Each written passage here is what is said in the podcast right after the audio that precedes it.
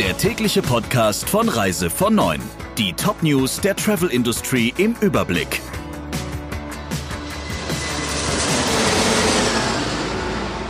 Mit Friederike Breyer. Schönen guten Morgen. Wegen der Corona-Krise braucht die Lufthansa staatliche Hilfe. Wie der Spiegel berichtet, ist eine direkte Beteiligung der Bundesregierung vorgesehen. Lufthansa-Chef Spohr sieht eine staatliche Mitsprache allerdings skeptisch. In seiner vorab veröffentlichten Rede zur Hauptversammlung am Dienstag wählt er deutliche Worte. Vor Corona seien pro Tag 350.000 Passagiere mit Lufthansa unterwegs gewesen. Jetzt seien es noch 3000, so Spohr. Pro Stunde verliere das Unternehmen eine Million Euro Liquidität. Laut Spiegel steht inzwischen das Hilfspaket für die Airline. Demnach sollen 5,5 Milliarden Euro in Form einer stillen Beteiligung an die Lufthansa fließen.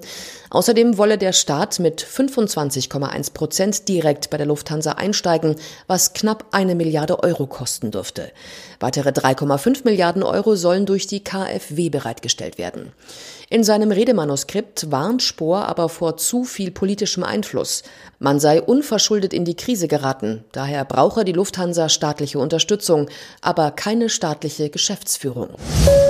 Was wird aus unserem Sommerurlaub im Ausland? Immer deutlicher zeichnet sich ab, dass daraus in diesem Jahr wohl nichts wird. Wie eine Umfrage des Meinungsforschungsinstituts YouGov im Auftrag der deutschen Presseagentur zeigt, sind 48 Prozent der Deutschen dafür, dass die Grenzen innerhalb der EU für den Sommerurlaub geschlossen bleiben. 20 Prozent wünschen sich, dass die Grenzen zu einzelnen Ländern wieder geöffnet werden.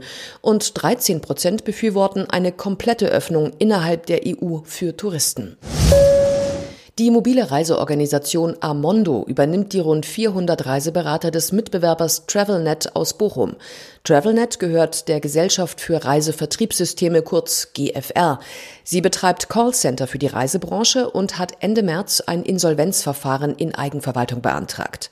Armondo ist mit 1000 freiberuflichen Reiseverkäufern eine der größten mobilen Vertriebsorganisationen in Deutschland.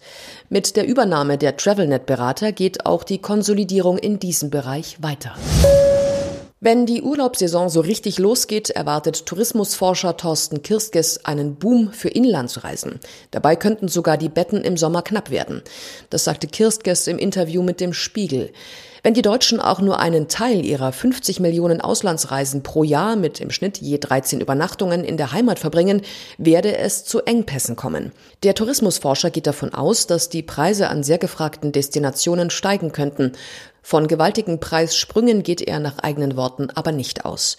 Zudem hofft Kirstges, Zitat, auf die Vernunft der Politik, die Reisefreiheit innerhalb des Schengen-Raums ab dem 15. Juni wiederherzustellen. Alles andere wäre irrational angesichts der enormen gesellschaftlichen Kollateralschäden. Zudem würde es auch das Ende vieler Tourismusunternehmen und damit Arbeitsplätzen bedeuten. Noch immer befinden sich hunderte Touristen auf den Malediven, entweder weil sie ohnehin länger bleiben wollten oder weil es keine Flüge mehr nach Hause gab.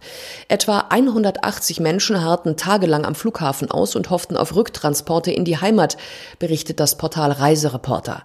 Weil es derzeit nur noch Evakuierungsflüge gibt, wurden die Touristen in einem Hotel untergebracht auf Kosten der Malediven. Es wäre schlecht fürs Image gewesen, wenn man sie hätte rumsitzen lassen, hieß es von der Tourismusbehörde. Laut Auswärtigem Amt befindet sich noch eine niedrige zweistellige Zahl von Deutschen auf den Malediven. Im Zuge der Rückholaktion seien 85 Deutsche ausgeflogen worden. Die anderen planten offenbar einen längeren Aufenthalt. Der Reise von Neuen Podcast in Kooperation mit Radio Tourism. Mehr News aus der Travel Industry finden Sie auf reisevon und in unserem täglichen kostenlosen Newsletter.